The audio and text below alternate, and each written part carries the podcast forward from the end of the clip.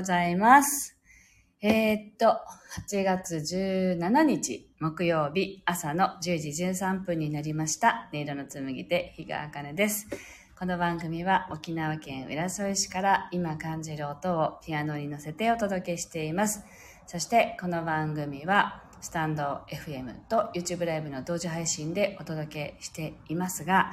あえっと、いたんですが、YouTube ライブの方は今サロンの Wi-Fi がちょっとまだ復旧していない状況なので、ちょっと録画してね、お届けできたらと思っています。はい、今日もよろしくお願いいたします。では、今日の1曲目を弾いていきたいと思います。心を整えると題して弾いていきますので、ぜひ深呼吸しながら自分の心が今何を感じているのか体がどんな状態なのかなっていうのをね感じながらお聴きください。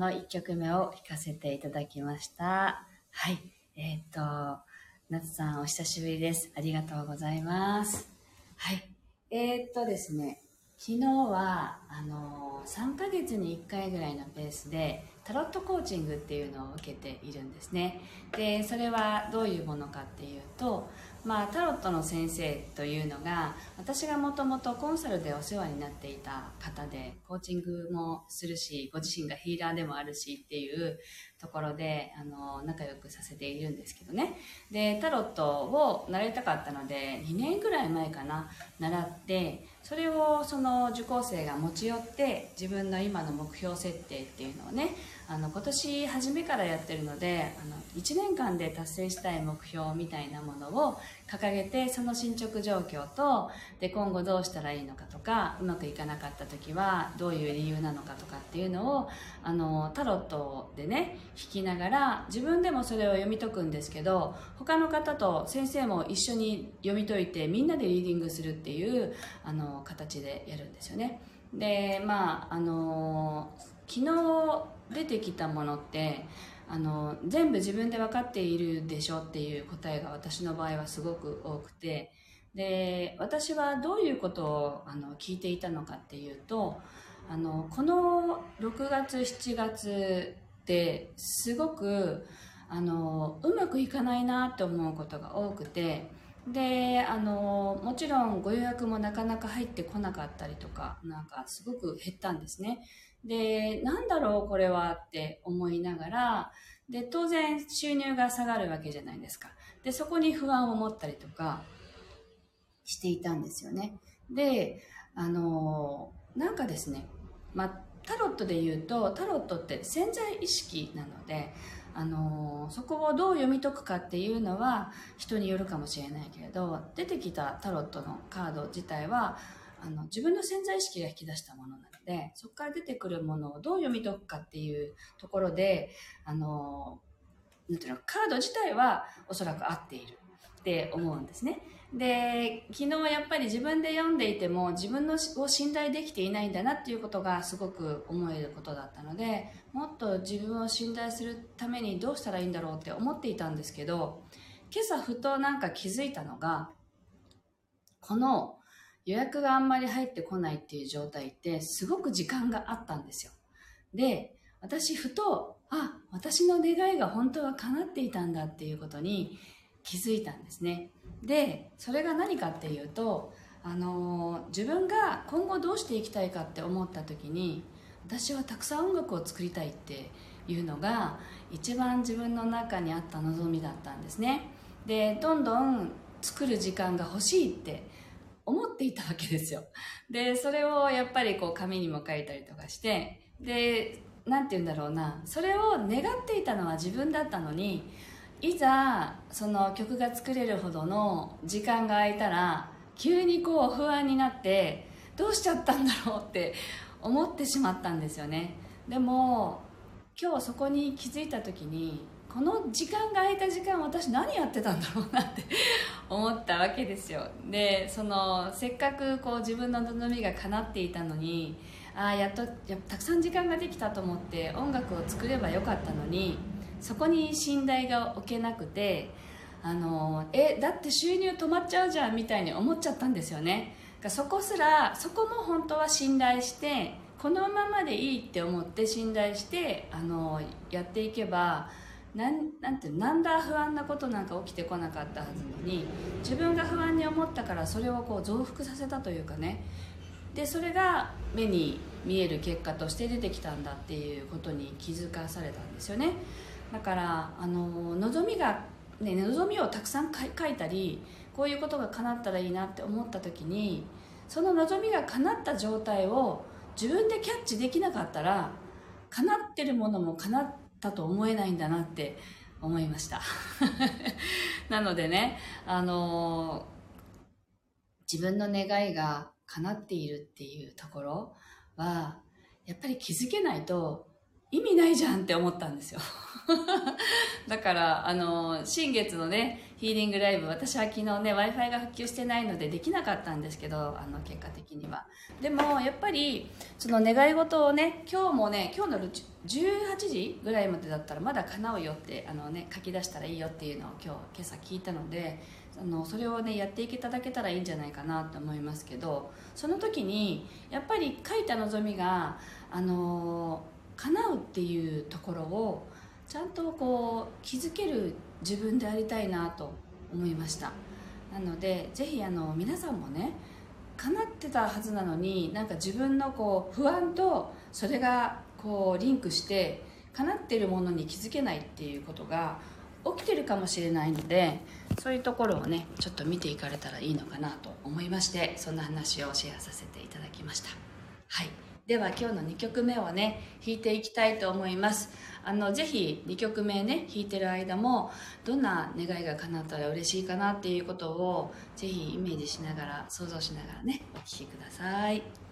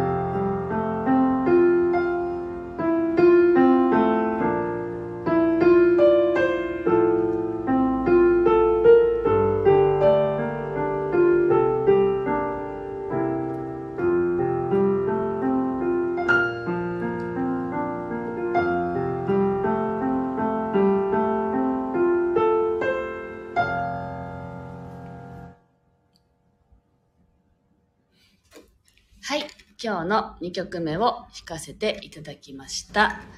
い。ヤマピーさん、本当だ。お久しぶりです。ありがとうございます。はい。えー、っと、今日のね、2曲目を弾かせていただきましたけれども、あのー動画もね一緒に合わせて撮ってたんですけど途中からなんか止まってしまってやっぱりあの今日もね YouTube には上げられなさそうです。はい。なのでぜひあのスタイフでね聞いてくださっていて大変ありがたいなと思ってるんですけど YouTube はもうかれこれ2週間ぐらいね w i f i が全然復旧しないんですよね台風の影響で。なので配信ができていませんがこうやってあのスタイフの方でね聞いてくださることがいるだけでも大変ありがたいなと思っています。ありがとうございます。はい、そしてあの9月のですね1日から3日までのあの3日間は神戸で開催される神戸サンボホールという会場で開催されるミネラルマルシェそしてキュンキラフェスがあるんですけどそのキュンキラフェスの方に出店する予定にしています、えっと、3日間おりますのでよかったらぜひあのあなたのメロディーをその場で感じて弾かせていただくっていうねメニューで参加しています。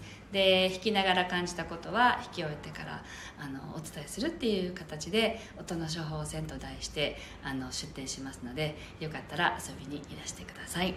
はい。えー、っと予約サイトはあのなんかコミュニティの投稿のところにねあの貼っておいたんですけど興味があればぜひ遊びにあの直にね会えるっていうのってやっぱり全然違うのでねあのぜひお会いできたらなと思います。遊びにいらしてください。で11月はえっと最後の週の土曜日にすいません今ね何日だったかが思い出せないんですけど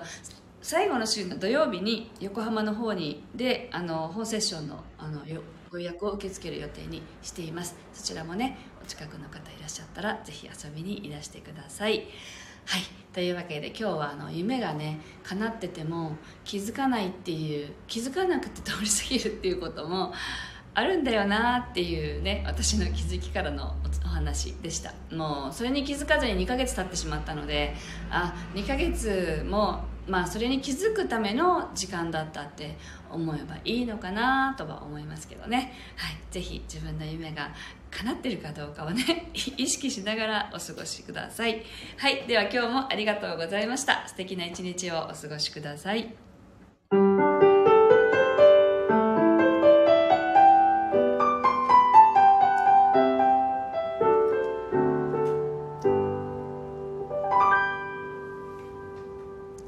ありがとうございます。